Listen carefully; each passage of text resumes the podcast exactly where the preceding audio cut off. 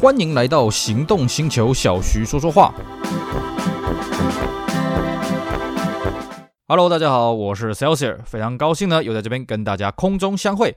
今天呢，我们来介绍台湾的经典好车。今天呢，我们的主题，哎，我们来介绍一台台湾无人不知、无人不晓的车子啊，这算是大家的共同回忆。我们来讲讲 Toyota Wish。啊，我相信呢，其实只要你是个台湾人啊，你看到魏许啊，听到魏许这个名称，哎呀，你肯定有坐过，肯定有搭过。为什么？因为台湾当年可是烂大街的计程车啊！时至今日呢，呃魏许这个车子第一代到现在也将近二十年了，不好意思啊，外面的计程车还是多的是啊！到处都是啊，一直到最近呢，台湾推出了这个 karla Cross 啊，这个车子呢才比较大规模的取代掉 Wish 啊。很多这个开 Wish 计程车司机都说：“哎呀，我们终于等到一台可以取代这台车子的车子出来了啊！”因为对于很多 Wish 的计程车司机啊，不管是开第一代或者第二代呢，等到他们车子呢使用年限到了，要换车了，哎，不好意思啊。那么这个车没有再继续做了，怎么办呢？有些人呢傻里傻气的去买了所谓的后继车 Sienna 啊，发现这个车子内部太窄了，虽然很高。那有些人呢，这个索性呢加码下去买了一台 RAV4，可是 RAV4 太大台了，而且这个零件也相对贵啊。直到 Corolla Cross 这个车子出来，哎呀，果然这个大小呢，虽然内部的空间比起 Wish 来讲稍微小了一点点，不过呢，至少乘坐的空间舒适度还算是相当的不错，而且外形很气派，很霸气啊，算是呢给这些 Wish 计程车司机呢找到了算。这个救赎的出口了。不过呢，当然也有不少计程车司机在私底下跟他们聊，他们说：“哎呀卡罗 Cross 这个车还是没有 Wish 好用啊！哦，到底 Wish 这个车子为什么这么好用？而且它中古超级保值啊！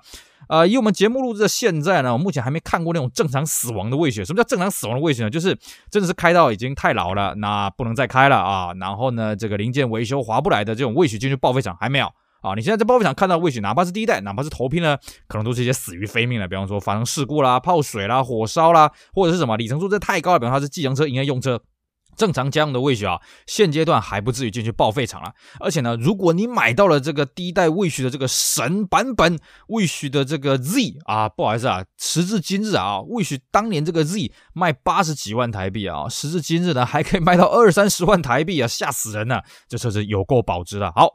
我们这个前言讲了这么多 Wish，它神机到底 Wish 这车有多神呢？我们今天呢就来跟大家讲讲第一代 Wish 的故事啊。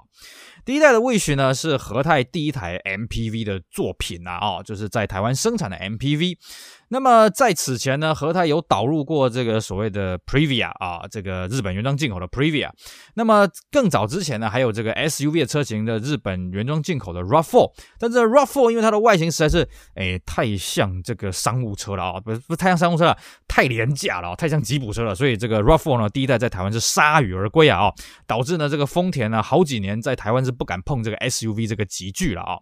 那么相对呢，既然这个台湾经历过了周休二日的这个政策开放之后呢，哎，台湾的汽车市场开始逐渐兴起这个修理车的风潮。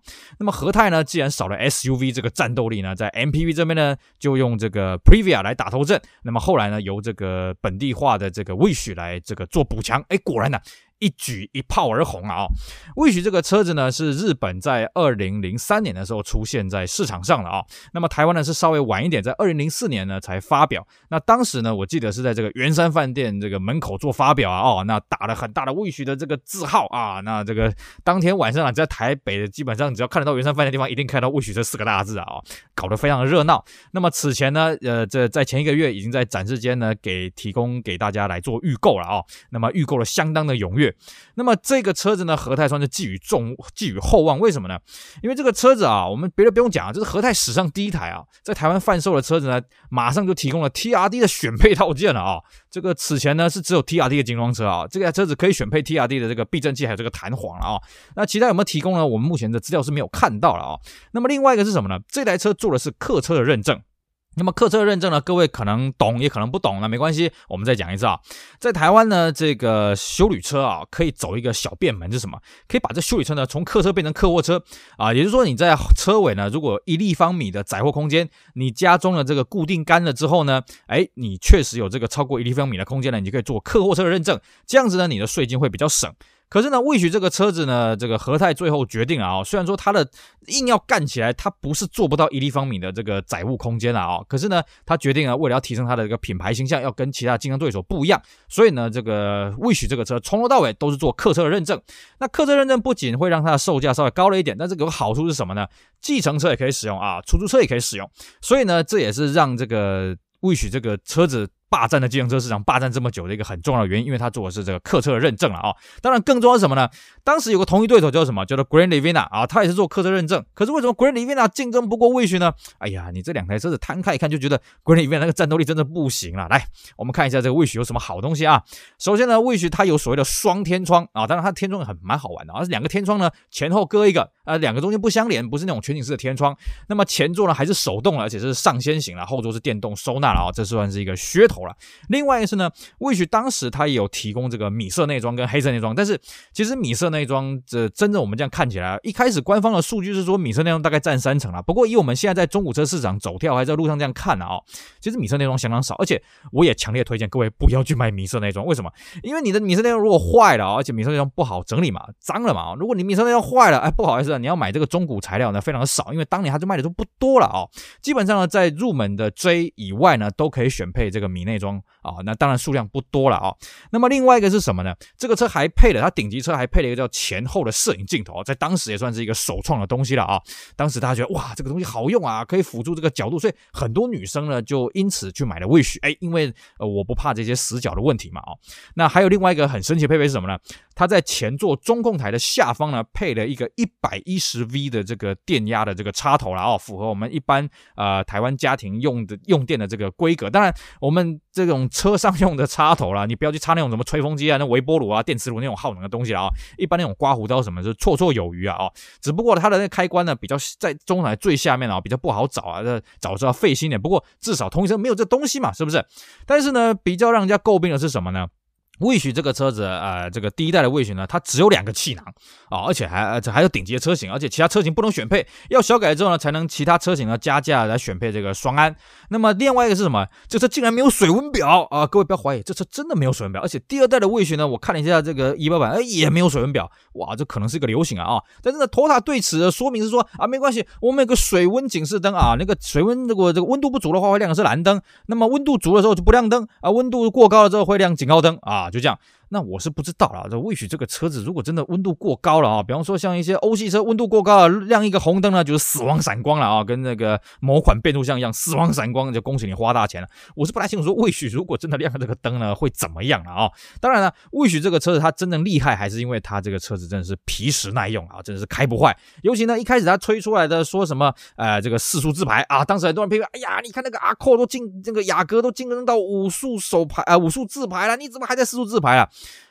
事实上证明啊，这个四速自排比后来推出的 CVT 更加耐用，而且省油性也不错了啊。毕竟你少了这么多档位嘛，科技成分没那么高，当然。自然花的钱就不会那么多了啊、所以呢，这当年被人家批评的东西呢，诶，其实到现在反而变成它一个竞争上的优势了啊、那除此之外呢，当年还有几个东西被人家批评了啊。首先第一个啊，这个车子的后座的冷气不大冷，为什么呢？因为这车没有后座出风口。当然，原厂是说，哎，不好意思啊，我在这中控台上面呢有多了一个上方的出风口，根据这个气流的原理呢，它可以吹到后面去。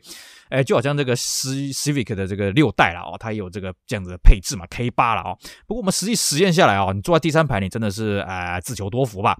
这个东西呢，一直到到第二代呢，这个和泰才跟日本原厂合力开发了第二排专属的这个冷气出风口，然后才改善这个问题。另外一个是什么呢？另外是这个第一代的 Wish 呢，它为了要做这个比较年轻化的诉求，所以它的这个中控台做的是半岛型的中控台，但它是不规则的。那各位如果看到图片可以发现哦，这个不规则呢，它是有向驾驶座这边凹一啊。凸一块出来，所以呢，驾驶座的膝部空间不大好。像我这种身材的，我这一米八的这种身材的人，我在开这个车子呢，右右边的膝盖呢，容易去容容易这空间不足，产生一些疲劳了啊，这也是一个被批评的地方。除此之外呢，Wish 的这个出风口啊，这个前座的出风口呢，一个脆弱程度跟我们刚刚讲的这个 Civic 六代 K 八是一样的脆弱了啊，这个很容易断脚，这也是一个令人很头痛的地方。再来呢，就是另外一个是当时的这个某些杂志媒体又炒作说，这个车子它没有后保险杆的内贴了啊、那其实啦，如果你有研究的话，其实它同级车呢，某些车也是这种设计。毕竟它后面有尾门，它有一些配重上的一些考量。那这个问题呢，要一直到后面第二代呢，才才追加了后面的保险杆的内铁了。所以常常有人在网上面说：“哎呀，你看这个 Wish 一被追撞啊，后面就全部都扁掉了，什么也没的。”其实这也不能怪它了，因为一般 MPV 它的设计并不是去承受后面追撞的这种考量了，并没有这个东西在内了。像那个国外的，好像是 Top Gear 还是 Fifth Gear，曾经有实验过啊，把一台 Opel Zafira 拿来做后面的撞击啊，第三排人当场就爆头啊啊、哦！所以呢，这个当时我们设计的思维并没有考量到这一点啊、哦。那么 Wish 尽管有我们刚刚讲的这些缺点，不过这些真的都瑕不掩瑜啊，因为这个车子它卖的真是有够好啊。那这车为什么卖的好呢？啊，除了我们刚刚讲它的引擎变速箱这皮实耐用以外，最重要它有个相相当强力的武器，什么？它车高只有一米六。好，在我们现在你会觉得一米六的车高好像没有什么特别的优势，好像觉得这个车特别矮啊。在当年一米六可是非常不得了的一个数字，为什么呢？当时啊，Wish 出来的时候，那时候二零零四年、二零零五年那个时候啊。我们一般台湾的这种地下停车场、机械停车场，它的限高就是一米六。那甚至有很多当时推出的这种小豪宅、小洋房呢，它就是标榜它一楼是停车位，那么一楼半才是客厅，你要先爬个楼梯才能到客厅。那么为了要增加这个空间的利用效率，所以它的车务车库的空间呢也不不高，大概都是限限高，大概都一米六。换句话说，在那个年代啊，你要买 SUV，你要买 MPV，不好意思，你可能真的会停不到车位，你可能真的就得去外面流浪。那 Wish 这个车子呢，它既然它是个修理车的外形，可是它偏偏压在一米六，哇，这车大受欢迎啊！此前其实还有另外一款 MPV 也是一米六的车高了，也是大受欢迎。聪明的你猜到了吗？嘿嘿，没错，就是在未许之前几年卖的这个 Honda Stream 啊。可是 Honda Stream 它只有一批而已啊，所以那一批虽然卖的非常好，因为它还有武术自牌啊。配备 K 二十 A 的引擎啊，是不是？哎，一批这个卖完就没了啊，这个大家就只能望望车兴叹了，是不是？而且配额也是相当有限啊，毕竟它是日本原装进口了。所以在 w i 出来之后，大家开始，哎呀，终于有一台这个一米六车高的车子啊，大家拼命买啊。当然还有就是 w i 它里面空间利用效率真是很棒了啊。为什么它这么受这个计程车司机、出租车司机的欢迎呢？是因为这个车子，哎，你真的可以舒舒服服坐了五个活人，然后还把五人份的行李呢放在后舱了，都没什么问题。之后后继的所谓的 Sienna 或者 RAV4 呢，哎，就不见得有这这种优势啊。Wish 这个车真是皮实耐用，而且也就造就它这个中古的超保值。但是呢，保值度呢，还是我们一开始跟各位讲的这个 Z 版，在二零零五年的十一月呢，这个追加了这个个性化的 Z 版本啊。那个 Z 版本呢，基本上把它改成这个六人座啊，那是因为呢，它后后面的悬吊了啊，从这个传统的这种什么扭力梁啊，改成了这所谓的双 A 背了啊。那么也有这外观的空力套件，还有这个大型的这个轮拱啊，哦，外观非常的气派了啊。这个车子啊。我们刚刚讲这个车子当年卖价是卖这个七八十万台币啊，现在都还可以卖个二三十万台币啊！你看这个都已经十几年的车子，快二十年的车子还有这种保值度，不得了啊！哦，那当然了，这个车子当年也是失窃率算是相当高的一台车了哦。那么在二零零七年的时候呢，这个车子随着日规做了一次外形的小改。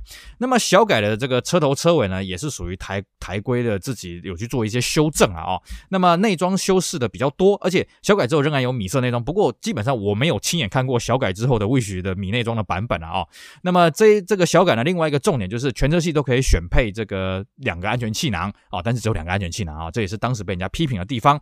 那么它也取消了哎重看不重用的这个双天窗了啊、那么另外一个是说，它内装的纹饰板呢，从原本的内钛啊，改成了所谓的大理石的纹路了啊，看起来比较活泼一些。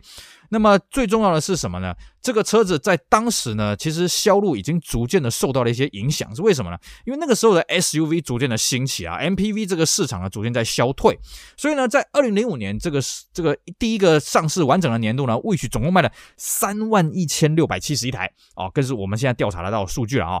那么到了二零零八年最后一个完整的销售年度呢，哎，不好意思，只剩下七千三百零四台了啊。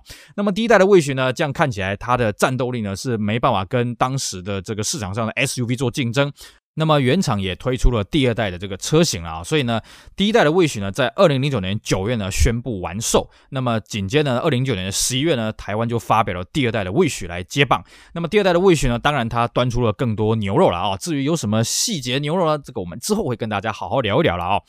那么第一代的 Wish 呢，它算是台湾第一台在地化生产这种新概念的这种 MPV，也就是说，传统我们认为呢，MPV 就是要高大上啊，就是要很高，然后配备要很豪华，然后要搞的这个呃机能非常的多了哦。尤其是当年这个 Space Gear 刚在台湾生产的时候，它就带领起这个这个风潮。但是呢，Wish 这个车子啊，别别的不用讲，你光是这种车高，你怎么装个这个吸顶的 DVD 啊，对不对？光是这个荧幕你都不知道装哪里了啊、所以呢，这个车子它强调的并不是说大家可以在车上干什么，是大家呢可以在车上自由自在、舒服的移动，这样就好了。至于你要干什么呢？等到你移动到目的地，下车再去做啊，你不用在车上做。所以呢，这个改变了大家传统对 MPV 的认知，而且 Wish 这个车毕竟它是轿式底盘啊，所以它乘坐的舒适度也算相当不错。而且呢，这个它的底盘虽然诶结构跟这个 Artis 很像，但是 Wish 这个车毕竟是修理车，所以它的底盘稍微硬一点，它变成稍微硬一点，所以它在过弯上来讲也不会像这个 Artis 同时间的 Artis 这么的晃。最重要还是什么？这个车实在太实用了，所以这车有够保值啊！哦，时至今日呢，这个车还是目前市场上啊、当年同级。MPV 里面唯一一台没有进报废厂的，而且唯一一台这个售价最高的一台车子啊。好，以上呢就是我们今天的节目，跟大家好好聊一聊这个第一代 Wish 它的一些神迹、一些丰功伟业了啊。这个这个车为什么会这么受欢迎？真的不是没有原因的。这么会受日、呃、这个计程车的宠爱呢，也真的不是没有原因的。我每次搭到 Wish 计程车，我都会去跟计程车司机聊聊。哎呀，你觉得这个 Wish 是怎么样啊？哎呀，这个哪里好啊？哪里不好啊？啊，然后呢，这个你以后后继车想要换什么呢？真的很多计程车司机跟我讲啊，我真的不知道下一台要换什么。这车太理想了啊，就算是史上呢呃最 identical 的这个计程车啊，最 identical 符合台湾市场需求的这种出租车啊，就算是现在的 Corolla Cross 啊，还是没有办法像当年的这个 Wish 有这么强大的计程车口碑了啊，算是相当有趣的一段故事。好，以上就是我们今天节目内容，感谢各位收听，也希望大家继续支持我们其他精彩的音频节目。我是 Celsius，我们下回再聊，拜拜。